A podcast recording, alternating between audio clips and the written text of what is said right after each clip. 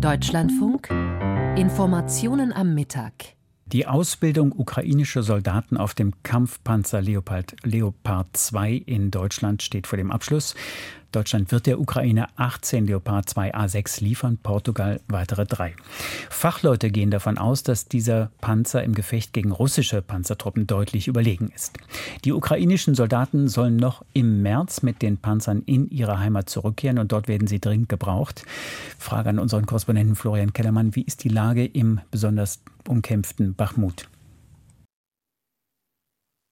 Die Lage ist weiterhin unklar.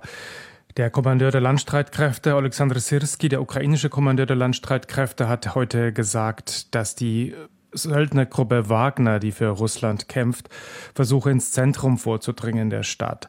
Die Lage sei schwierig, äh, man werde von verschiedenen Richtungen angegriffen, könne die Stellungen, die ukrainischen Stellungen aber halten. Dieses Wort schwierig hat ja auch der Chef dieser Söldnergruppe, äh, Jewgeni Prigozhin, gestern verwendet.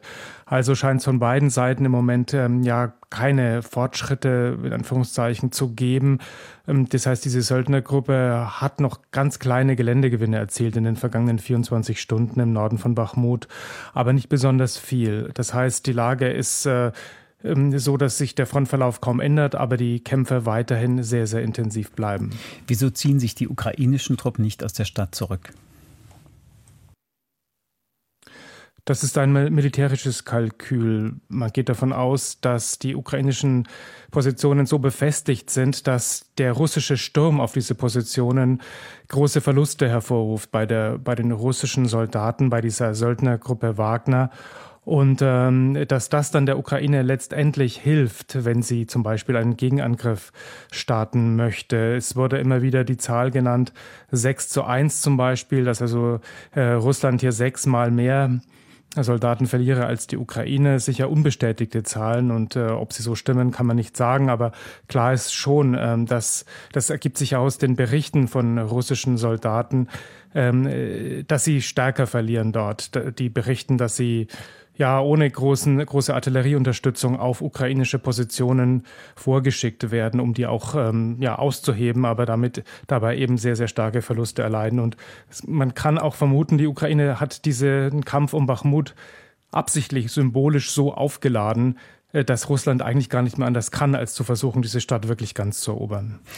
Herr Kellermann, Vertreter der Vereinten Nationen und Russlands verhandeln jetzt in Genf über eine Fortsetzung des Getreideabkommens, das Exporte aus der Ukraine sichern soll. Mit welchem Ergebnis rechnen Sie?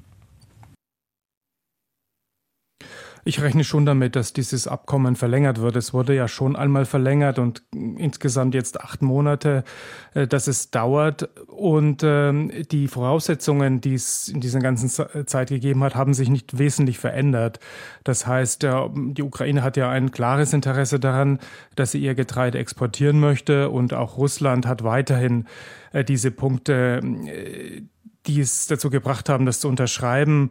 Äh, dazu gehört, dass auch, dass es gewisse Sanktionserleichterungen gibt für Russland im Zusammenhang mit diesem Abkommen und auch, dass Verbündete Russlands weltweit möchten, dass ukrainisches Getreide exportiert wird, damit eben die Nahrungsmittellage auf der Welt sich nicht noch weiter verschlimmert. Die Frage ist, ähm, schafft es die Ukraine, dieses Abkommen für sich zu verbessern, dass also mehr Getreide ausgeführt werden kann? Das möchte sie ja ungefähr doppelt so viel wie bisher. Ähm, das weiß ich nicht. Das wird man sehen.